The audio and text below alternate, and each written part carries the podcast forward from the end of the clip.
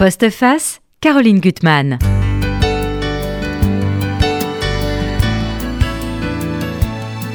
Bonjour, et bien vous êtes toujours dans Postface, émission de Caroline Gutmann, que vous, comme vous savez, je présente jusqu'au 4 juillet, en l'absence de Caroline. Alors on va parler de médecins, bizarre, hein? Mais il y a un livre bien sûr. Il y a un livre de Monique Orvis-Guérin qui s'appelle Dans la tête du médecin, donc je l'ai invité à en parler, publié chez Gallimard dans la collection L'Infini. Et puis, euh, j'ai eu envie d'inviter un autre médecin qui l'a lu. Donc, je trouvais que c'était bien qu'il y ait un lecteur patient, qui est moi, et un lecteur médecin. Il se trouve que ce médecin, c'est le mien. Bonjour, Hector Becara. Bonjour. Alors, euh, Monique Orvis-Guérin, il se trouve que donc, euh, vous avez été le médecin de Dominique Rollin, dont on a souvent parlé ici à RCJ, et dont on sait quelle importance elle a eue dans la vie de Philippe Solers. Et il se trouve en plus que bizarrement, votre livre est le dernier qui aurait été publié par Philippe Solers de son vivant dans la collection L'Infini. Il était au courant de cette émission parce qu'il n'est pas mort il y a si longtemps et qu'on avait prévu ça longtemps à l'avance. Et il m'a dit, vous devriez inviter un médecin, pourquoi pas le vôtre que vous adorez? et donc je lui ai obéi comme ça m'arrivait de le faire. Alors donc euh, ce, livre, euh, ce qui m'a frappé, c'est... Euh, bah, d'abord, je voulais vous demander, en fait, Monique Horvitz, vous avez cessé d'être médecin. Oui. Et c'est ça qui vous a donné envie d'écrire le livre? Euh, disons que j'y pensais déjà avant, avant d'arrêter, mais c'est vrai qu'on anticipe tout, on anticipe en tout cas l'arrêt de, de, de, la pratique médicale. Moi, j'ai arrêté deux ans après avoir commencé à penser à arrêter. Euh, donc j'ai cherché, je me suis dit, au bout de quelques temps, quand j'aurai 70 ans, j'arrêterai. Mais j'ai longtemps cherché une remplaçante ou un remplaçant, mais comme j'étais une femme, je cherchais plutôt une remplaçante. J'ai eu beaucoup d'internes au cabinet qui restaient pendant six mois. Donc, à ce moment-là, si vous voulez, à germer à la fin de, je dirais, de ma carrière euh, d'installer en libéral, euh, l'idée de transmettre, l'envie de transmettre, l'envie de raconter aussi ce qui était, ce qui avait été la médecine un peu plus tôt, 40 ans d'expérience, 42 ans, et, euh, et surtout d'écrire pour les jeunes, mais aussi pour les patients qui me demandaient parfois euh, mais comment vous faites, docteur, pour, pour arriver, pour, pour savoir que j'ai ça, pour arriver à, me donner tout ça? Mais vous, pensez à trop de choses dans votre tête. Je dis non, ça se fait un peu. Donc j'ai voulu un peu expliquer ce qui se faisait. Ah, le diagnostic, on va en parler. Mais la première chose que m'a dit Hector Boccarin en commençant votre livre, c'est euh, en lisant, quand elle parle de comment euh, elle commence sa journée, je me suis vue. Donc c'est comme ça que ça se passe pour vous aussi Alors, d'abord, je voulais, euh, j'ai lu très attentivement votre livre. Et les premières pages, j'ai vraiment eu le sentiment que ma journée commençait avec votre livre. La façon dont vous rangez votre bureau, vous voyez votre ordinateur, votre scanner, enfin, c'est vraiment le bureau d'un médecin généraliste à Paris qui a une patientèle et qui exerce encore euh, d'une façon un peu traditionnelle qui est un médecin de famille, peut-être pas un médecin traitant, puisqu'on reviendra sur cette, euh, mhm. sur cette différence. Voilà. Et moi, j'ai lu, euh, et ce que j'ai aimé dans, votre livre, c'est que il y a tout. Il y a tout ce que l'on peut vivre quasiment comme médecin. Vous abordez tous les sujets, vous en laissez aucun. Et, euh, et ça, franchement, en le relisant, parce que j'ai relu quelques passages hier soir avant de venir ici, mhm franchement, j'ai, euh, il y a beaucoup de choses que, que je partage. Il y a des choses où je peux contester certaines phrases, certaines, certaines remarques, mais franchement, c'est un des rares livres écrits par un médecin qui nous raconte la vie du médecin.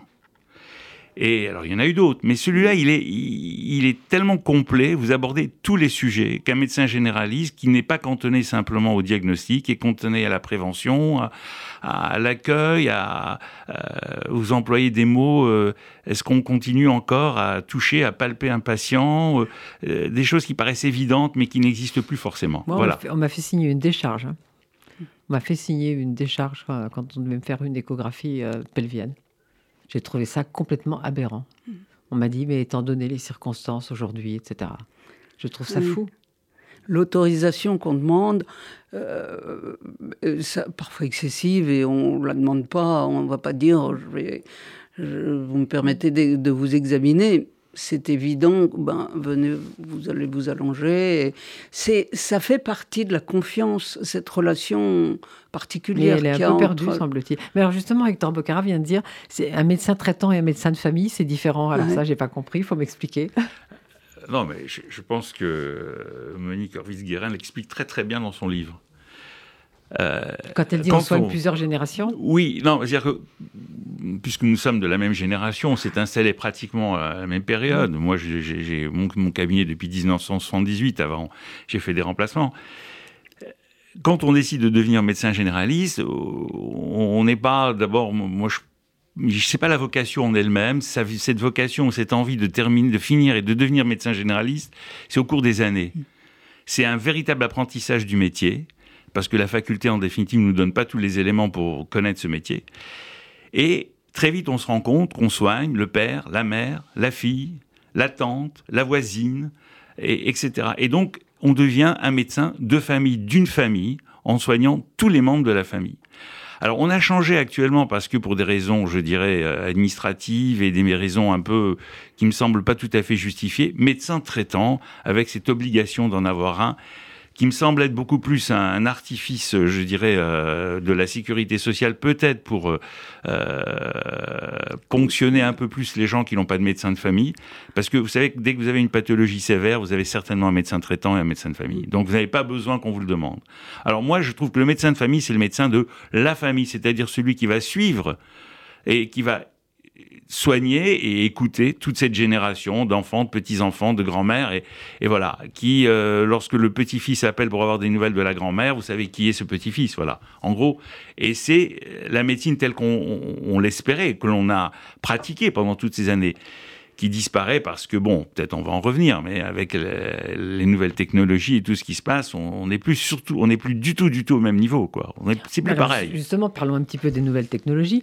La téléconsultation, j'ai vu un reportage récemment assez affolant, quoi, des, sur les cabines de téléconsultation, mm. où euh, un médecin délivre un diagnostic comme ça en quelques minutes euh, à une personne anonyme qui rentre dans une cabine. Je trouve ça totalement fou. Sans l'examiner, c'est l'absurdité un peu du, monde moderne où tout a l'air euh, d'être derrière un écran euh, par l'intermédiaire d'une surface plane qui, qui enlève qui enlève ce, côté humain de la relation, ce côté euh, proche.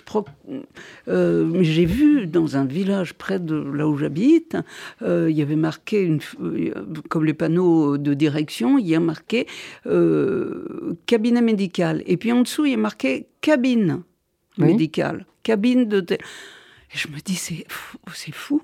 Les gens vont dans une cabine alors, ils sont connectés avec le tensiomètre s'ils veulent se le mettre autour du bras, au bras. Ils vont faire l'oxygène, la température frontale. Mais souvent, rien de rien de tout ça, mais même s'il y a que ça, c'est, ce n'est que, que théorique. C'est, on, laisse, laisse l'humain, laisse la personne entière euh, derrière cette vitre, derrière, euh, dans cette cabine.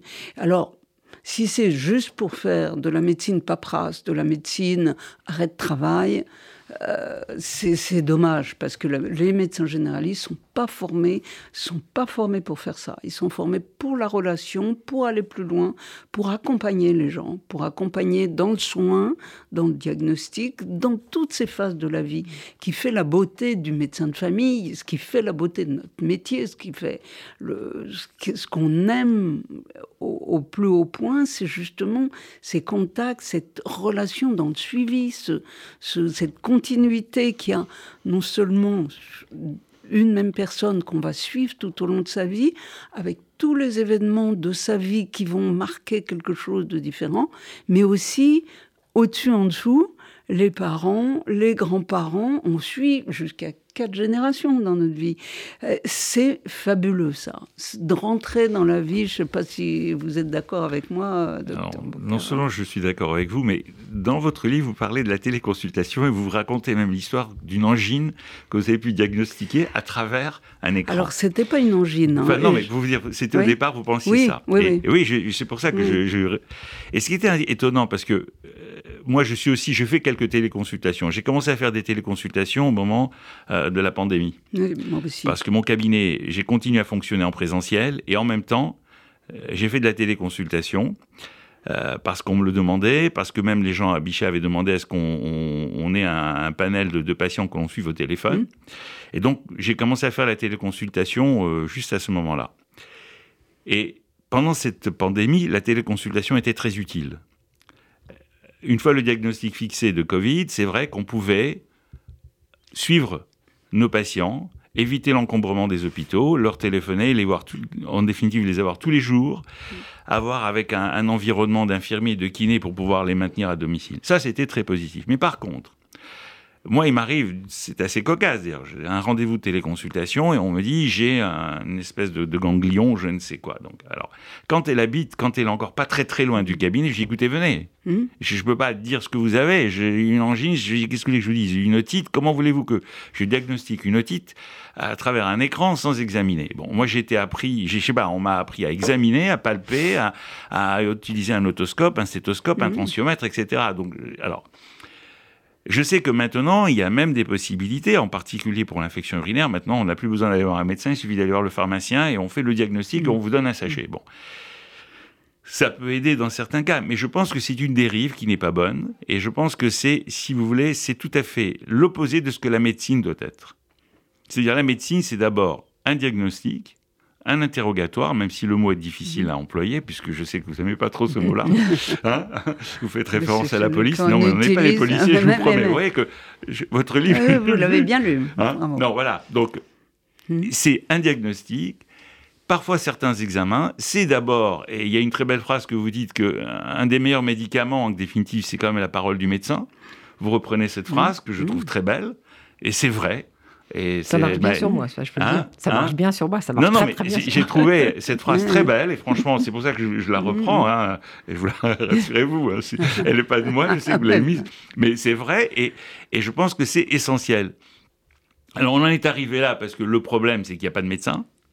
Mais alors, justement, justement, parce que tout à l'heure, je vous disais, Monique vous avez cessé d'être médecin, mmh. et Hector Bocara est toujours mon médecin. Mmh.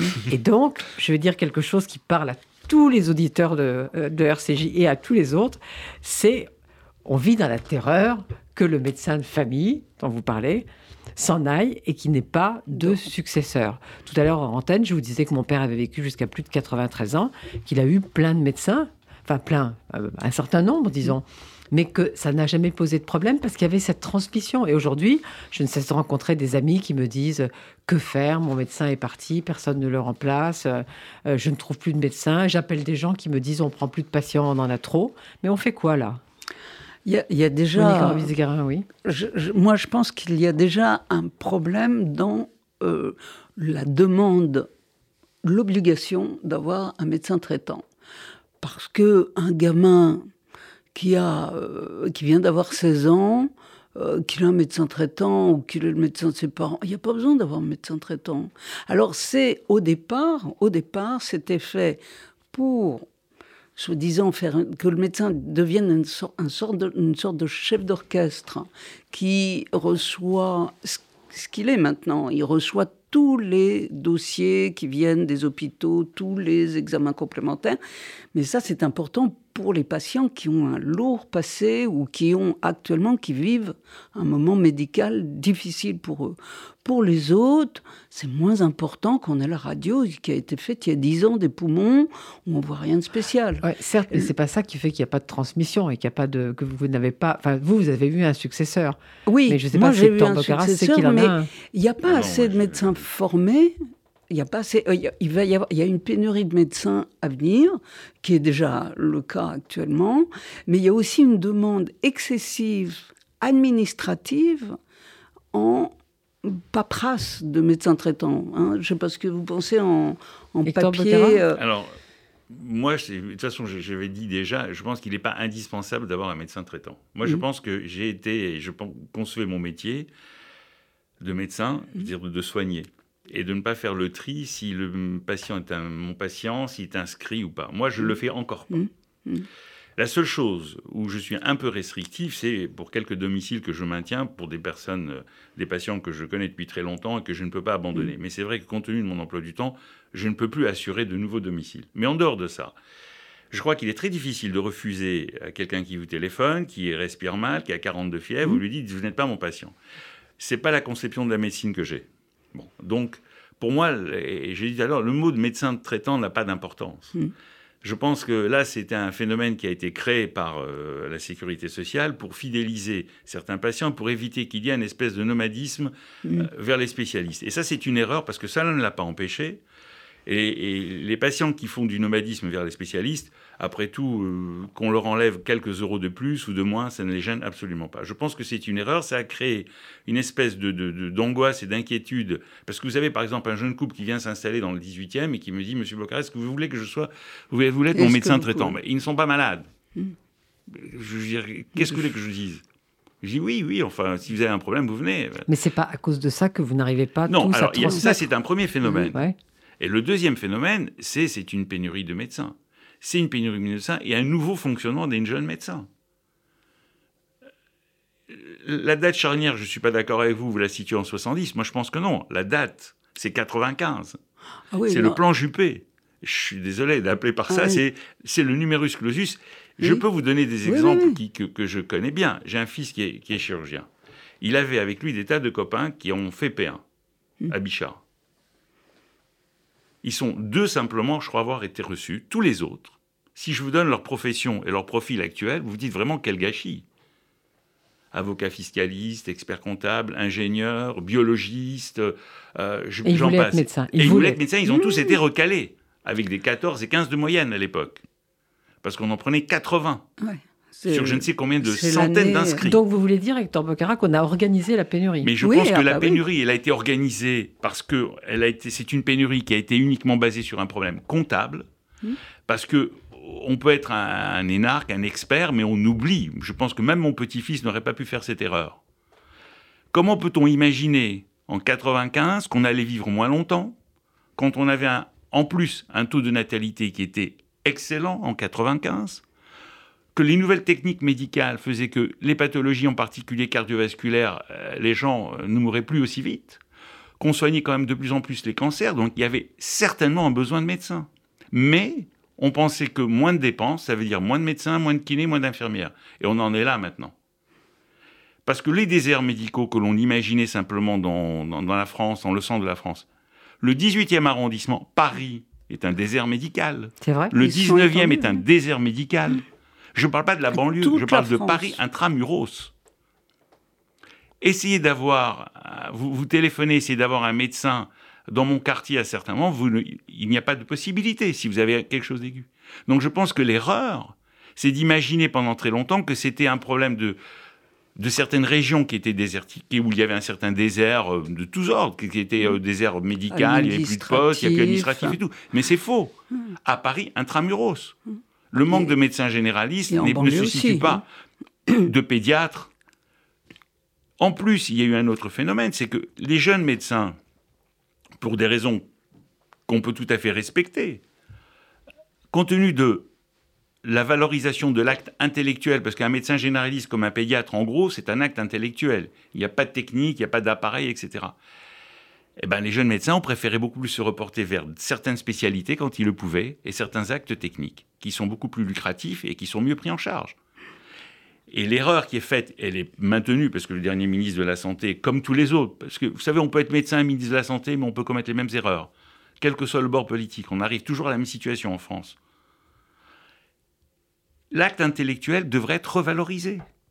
Il n'est pas logique, si vous voulez, que la valeur actuellement d'un acte de médecine générale ou de pédiatrie générale soit à ce niveau. Mais ça, c'est scandaleux. Mais, ça, mais, mais, mais si vous voulez, mais c'est scandaleux, mais moi, vous me dites, et je pense que le désintérêt de la médecine aussi est lié à des études longues, difficiles, un numerus clausus, vous avez en plus un concours, il faut passer un concours d'internat et vous n'êtes pas sûr, si vous, n'avez, si vous obtenez ou non la spécialité que vous désirez, vous n'êtes pas sûr de pouvoir la faire, donc franchement, c'est pas très attrayant, alors que c'est un, un super métier. Je vous dis franchement, c'est un très beau métier. Je, je le vis comme ça. Et c'est peut-être pour ça que je continue encore à travailler. Et il est dommage. Oui, mais c'est pour ça qu'on ne veut pas que vous partiez. Non, non, mais il est dommage que nous, on n'est malheureusement pas suffisamment transmis à des jeunes l'envie de le faire comme nous le faisions. Voilà. Vo- Voilà, mais il y y a beaucoup de problèmes. Et si vous, voulez, mais c'est, vous pouvez pas demander à un jeune maintenant qui, qui, qui passe son P1 et qui sait qu'il a pour 10 ans d'études, qui ne sait pas l'obliger à s'installer là où il, s'il vit avec quelqu'un, la personne n'est pas sûre d'avoir un métier. S'il a, je veux dire, on peut pas demander ce genre, et on pense que c'est ça le problème. Mais c'est pas ça le problème. Il faut qu'il y ait un attrait, il faut que les gens aient envie de travailler, de faire ce métier, c'est tout. Alors on fait quoi maintenant? Bah, il y a aussi donc cet attrait, euh, cette difficulté de, se mettre dans le libéral parce qu'il y a aussi une composante qui est difficile à, imaginer pour les jeunes médecins, c'est ou, ou, à concrétiser, c'est la difficulté, disons, comptable, administrative pour rentrer dans leur frais, la notation de est-ce que j'ai bien été remboursé par la Sécu, de, de tel tiers payant, etc. Donc il y a, y, a, tout ça qui aussi intervient. C'est des étudiants, des médecins qui adorent leur métier de médecine générale. Ils font trois ans actuellement d'internat de médecine générale, enfin dans différentes spécialités qui sont, qui sont ciblées, mais euh, qui vont, vont être menées à quatre quatre années maintenant parce qu'il y a besoin de médecins dans les hôpitaux et ils vont servir à ça.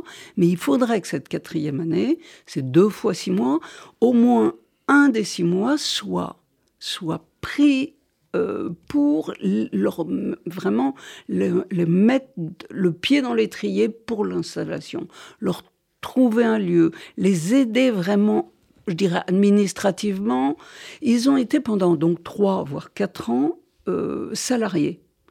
L'idée de ne plus être salarié, c'est souvent, quand on les interroge, quand on les voit, c'est ce qui les, les inquiète le plus c'est pas la longueur de, des heures de travaux, parce que quand ils sont à l'hôpital, ils font, je dirais, des dépassements d'horaires incroyables. Mais c'est aussi le fait d'être mal payé. Enfin, c'est très mal payé, médecin généraliste. Ça revient à être mal payé. Si on veut revaloriser la profession médicale, il faut, ça commence par l'acte, revaloriser l'acte, et pas de 1 1,50 bah centimes d'euros. 1,50 euro.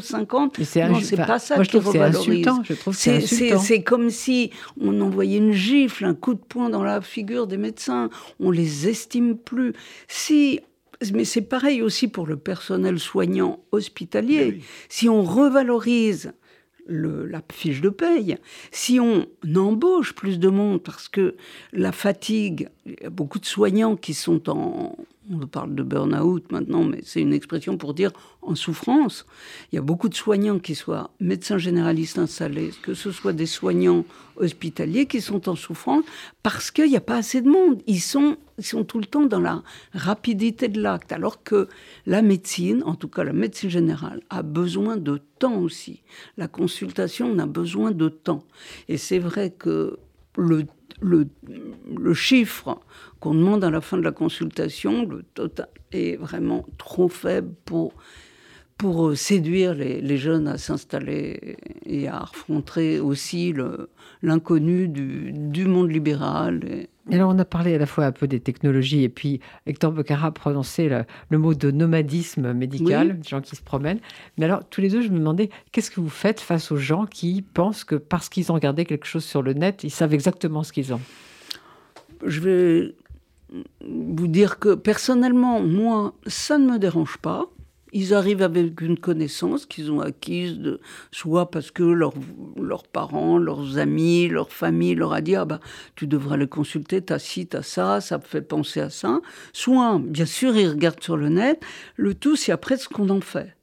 Euh, on va leur, leur demander ce qu'ils ce euh, ce qu'ils en pensent, et puis après, nous, on va les informer leur donner des, des précisions euh, euh, que, qui sont plus plus plus, plus précises, plus plus plus attentives à à ce qu'on sait, parce que sur le net, bien sûr, il y a tout et rien. Oui, c'est ce que j'allais dire. Vous étiez trop gentil. Hector Bocara, vous êtes comment, vous, par rapport à ça? Non, alors, moi, c'est beaucoup plus... Pour moi, il y a deux cas de figure.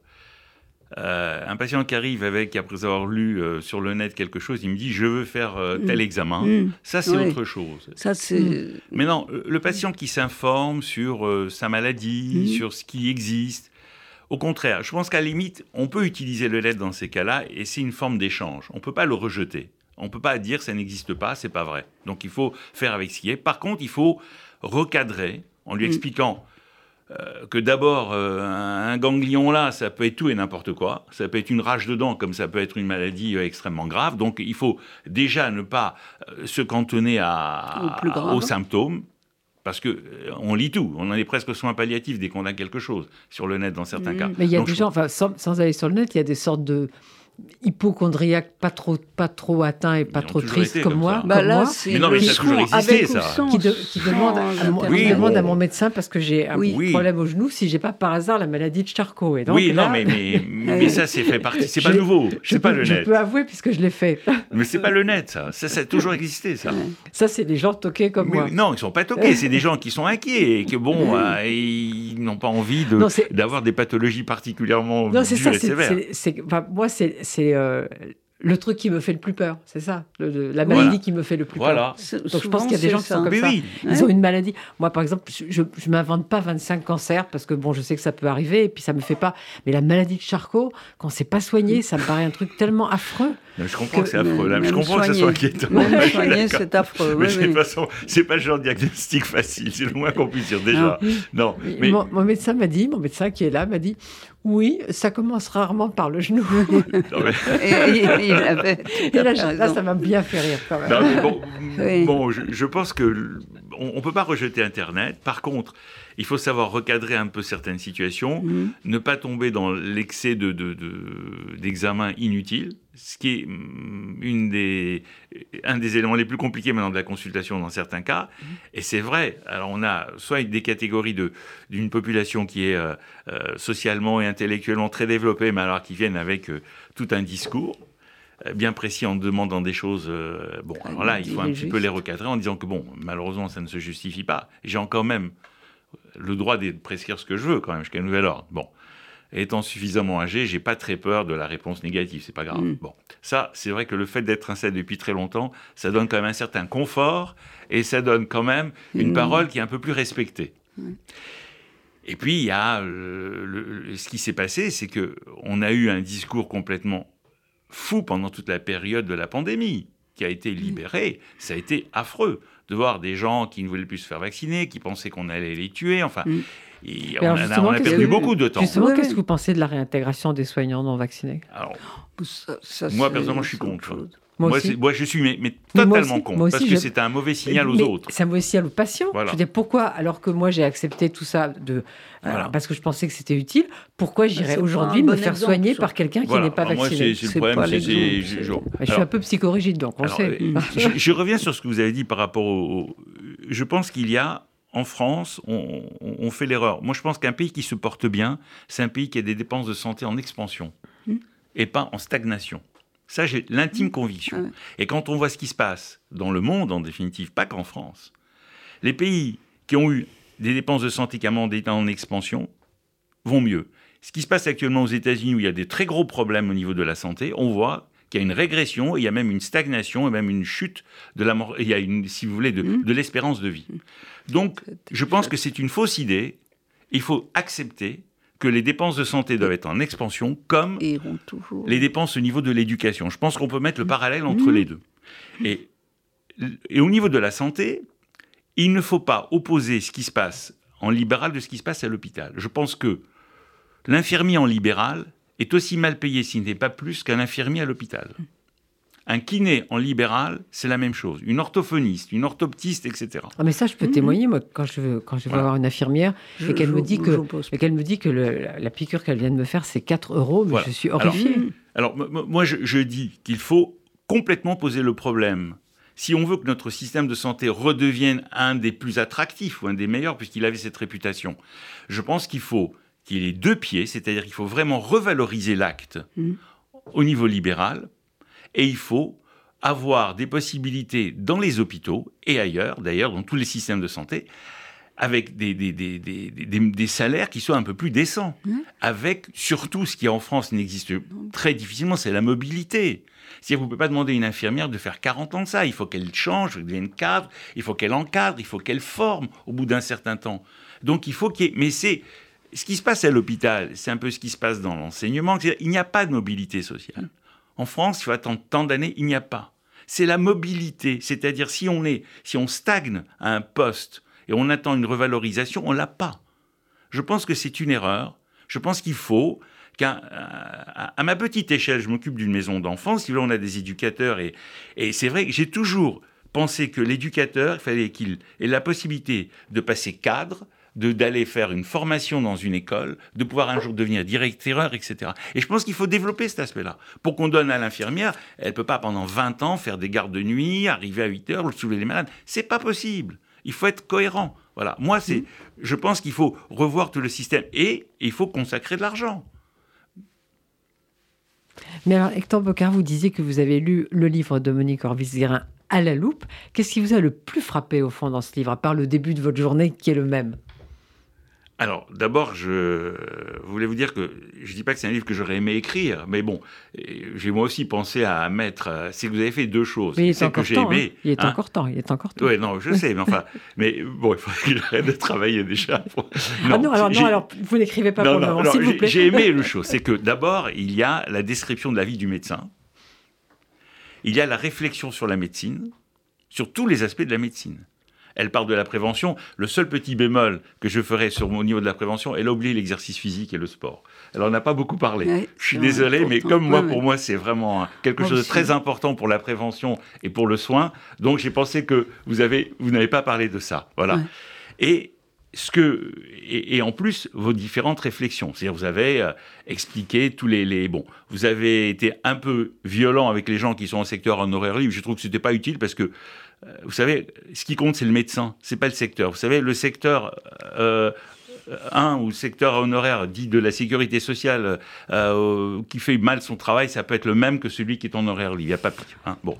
Et il y a, et je pense que mettre en avant le fait du parler du paiement à l'acte ou pas, je pense que c'est pas ça le problème en France actuellement. Je pense pas que c'est le paiement à l'acte qui va entraîner une plus grande consommation ou pas de consommation, mmh. parce qu'on voit, vous savez, il y a des, des territoires en France où euh, la journée du médecin, il y a 90% de tiers payants. C'est-à-dire personne ne paye. Personne ne paye. Eh oui. Vous allez dans, certains mmh. banlieue, mais à côté de Paris. Hein. J'ai un copain qui est installé Porte d'Aubervilliers. Je peux vous dire, à la fin de sa consultation, il y a, euh, sur s'il voit 30 malades, il y en a 25 qui sont en tiers payants. Mmh. Voilà. Donc, c'est pas, je pense que c'est un faux problème, personnellement. Voilà. Alors, ce que j'ai aimé, c'est d'abord ses réflexions sur, sur la médecine. Sur, euh, elle a fait tout un historique, que ce soit euh, la pénicilline, que ce soit elle a, rapporté un peu l'histoire de Fleming et tout. C'est un bon. Et je pense que c'est un livre. On n'a pas besoin d'être médecin pour apprécier ce livre. Bah, je suis pas médecin. Hein. non, c'est-à-dire qu'il n'est pas destiné aux médecins. Non, c'est la vie et c'est ce que j'ai aimé. Moi, je voudrais le recommander aux patients pour mieux connaître Et moi, je pense que c'est un livre qu'on doit lire. Hum. Et j'ai aimé, si vous voulez, elle parle d'un métier qu'elle aime. Et, je ne peux qu'aimer un livre qui parle d'un métier que j'aime aussi. Et il y a toute une empathie. Et, elle insiste sur l'empathie, sur le, sur, le fait que être médecin, c'est d'abord surtout avoir de l'empathie. Bon, alors, tout à l'heure, j'ai parlé de sa phrase qui est le, premier médicament, c'est mhm. la parole du médecin, puis il y en a d'autres, je peux les mhm. reprendre. Mais voilà, c'est un livre que j'ai lu attentivement. Euh, malheureusement, les solutions, elle n'en a pas plus que d'autres parce que c'est très compliqué, c'est un métier, c'est quelque chose de complexe. Alors, elle dit aussi quelque chose parce que ça, je suis un peu dans cette, un peu quelque part dans cette démarche. Elle a donc, elle a cessé de travailler et elle dit mes patients, non, je les ai pas abandonnés. Et ces patients sont toujours avec elle et que même quand elle est dans sa campagne et qu'elle taille ses fleurs ou je ne sais mhm. quoi, elle pense à ses patients. Et, et c'est très vrai. Ouais, mais penser, ça suffit pas. Non, non, non, non, non, mais non, mais je dis que non, c'est ça témoigne. Voilà, c'est ce que j'ai aimé dans ce passage parce que je peux vous dire, et ça, c'est un peu, c'est pour ça que je reviens aux médecins de famille et pas aux médecins traitants. Euh, on a quand même, on, est dans la vie des gens, et il y a des gens qui nous marquent beaucoup, mais beaucoup, beaucoup, beaucoup.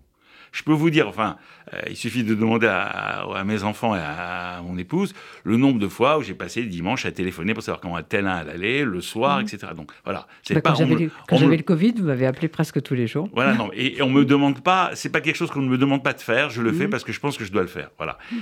Et, donc, nos patients sont vraiment en nous. Et vraiment, il y a des histoires qui, m'ont marqué à vie et qui ne vont pas disparaître, même si je cesse de travailler. Malheureusement, euh, sur le, flot de patients, je ne pourrais pas, il n'y en a pas beaucoup comme ça, mais, mon inquiétude, c'est que vont devenir ces gens?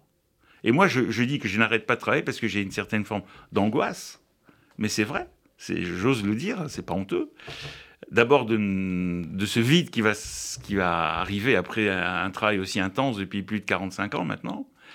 Et puis même par rapport aux gens, je ne sais pas quoi leur dire, je ne sais pas à qui les confier. Voilà.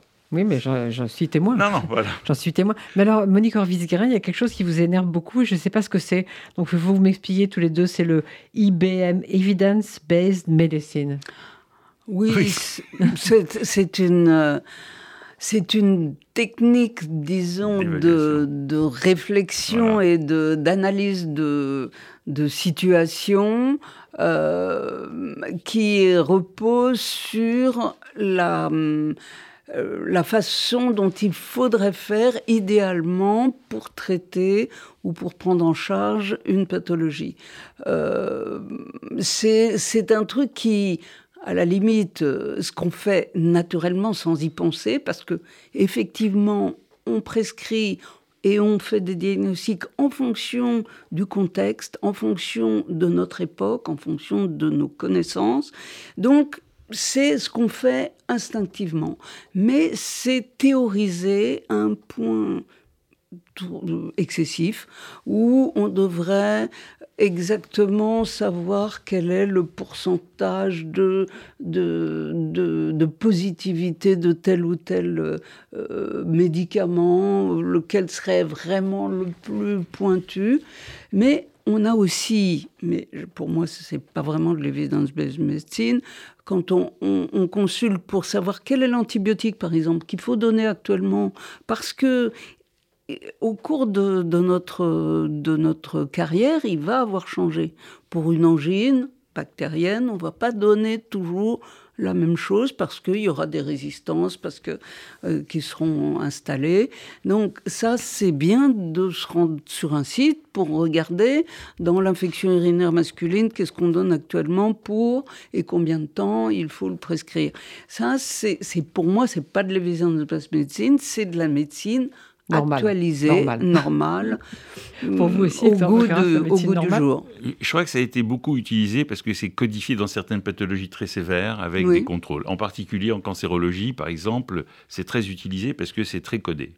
Euh, il y a, ça existe, que ce soit à Russie, à, Roussi, pardon, ou, dans les grands centres de cancérologie, vous avez, euh, dès que vous avez une pathologie euh, maligne, vous avez une espèce de, de protocole thérapeutique avec, vous pouvez rentrer dans un champ ou pas dans un autre, voilà. Donc ça a été un peu utilisé dans ce sens. Alors ça s'est développé. Maintenant, puisque c'est un peu, vous savez, puisque dans le fait de refuser du paiement à l'acte, il y a eu pendant très longtemps un, projet qui était de payer, de, de faire un règlement à la pathologie.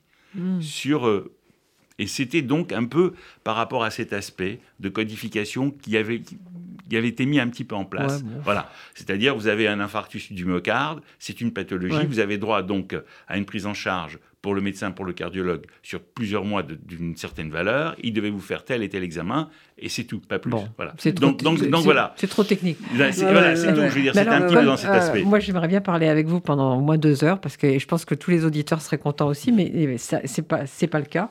On n'a plus trop de minutes, et il y a quelque chose dont il faut absolument parler. D'une part, parce que Monique Orvis-Guérin dit euh, j'ai fait médecine parce que j'avais un problème avec la mort, et puis parce que tout le monde en parle en ce moment de euh, la fin de vie, euh, les lois, pas les lois, euh, la Suisse, la Belgique. alors, où vous en êtes tous les deux par rapport à ça? Moi, personnellement, je pense qu'il faut pouvoir accompagner quelqu'un qui le souhaite, enfin jusqu'à la fin de sa vie, c'est c'est le médecin de famille aussi dans des moments difficiles. il doit être là, il doit, mais c'est même c'est même euh, évident qu'il est là, il est là. Il n'y a pas il doit, il n'y a pas de devoir. Il y a une, une sorte d'évidence aussi de d'être à côté du, du, patient qui souffre jusqu'à la fin. Euh, après, euh, la loi, euh, plus ou moins restrictive, difficile à appliquer, le suicide assisté, ça, ça mériterait carrément une heure une émission d'émission. Mais quand même, Hector? Alors moi, je c'est la fin de vie est quelque chose qui m'est qui est arrivé pas tout de suite quand je travaillais. J'ai été touché personnellement par la mort d'un par le décès d'un beau-frère. Et, je me suis dit, c'est quand même bizarre, j'ai fait des études, on me donnait des résultats de, survie à tant d'années, 50%, etc., mais on parlait jamais des 50% qui mouraient. Et comment ils mouraient? Et, c'était donc il y a bien longtemps. Euh, et, c'est vrai que ça m'a beaucoup, beaucoup perturbé parce que je, je me suis occupé de mon beau-frère. Et, rien n'était prévu. C'était en plus une époque où il n'y avait quasiment pas de morphinique, c'était très compliqué, c'était euh, à peu près 25 ans, un peu plus de 25 ans. Hein.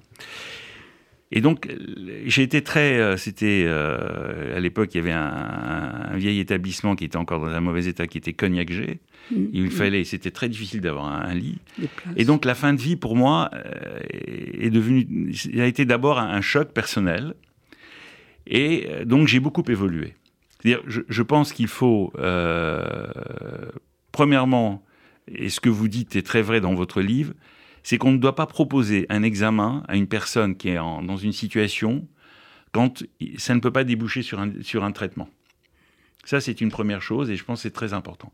Et deuxièmement, je pense qu'il faut accompagner les gens. Il faut qu'il y ait de plus en plus, parce qu'on meurt de moins en moins à la maison, on meurt de plus en plus à l'hôpital et dans, dans ce genre de structures. C'est beaucoup mieux depuis quelques années. Ça n'a rien à voir. Mm. Actuellement, vous avez des pompes à morphine, vous avez tout ce qu'il faut maintenant. Vous avez un encadrement. Moi, je travaille à la Riboisière avec. Donc, tout ceci. Mais quant à la loi, là, on n'a pas le temps, mais j'ai un exemple en, 20 secondes, je peux vous dire. J'ai une patiente qui est revenue sur Paris euh, parce qu'elle voulait euh, décéder à côté de ses enfants. Elle avait un cancer qui était plus qu'évolué. Et donc, elle était chez elle, elle m'a demandé si je pouvais la prendre en charge. Je me suis occupé d'elle. Et puis, à un moment donné, elle me dit Vous me faites rien, vous me faites pas un examen? Alors qu'elle était venue pour mourir ici. Ah voilà. Donc c'est très, compliqué. On sait que c'est très compliqué. C'est pour ça que moi je trouve qu'on simplifie beaucoup. Alors on est obligé de s'arrêter, pas sur quelque chose de très gai, mais sur quelque chose qui préoccupe beaucoup en ce moment la société française. Mm. Et donc je voudrais recommander euh, euh, ne pas aller chez Hector Bocara, s'il vous plaît, parce que je tiens à ce qu'il reste mon médecin. et donc ne pas le surcharger en patient. Je ne vous donne pas son adresse. Et, euh, et lire ce livre, parce que comme vous l'avez dit, Hector Bocara, c'est un livre pour les patients plus que pour les médecins. Et donc, c'est le, livre de Monique Orvis-Guérin, Dans la tête du médecin, qui est publié chez Gallimard, dans la collection On est fini. Voilà, merci à tous les deux. Je suis très contente que vous soyez venus. C'est un très beau témoignage, ce livre. Hein. Bravo. Merci.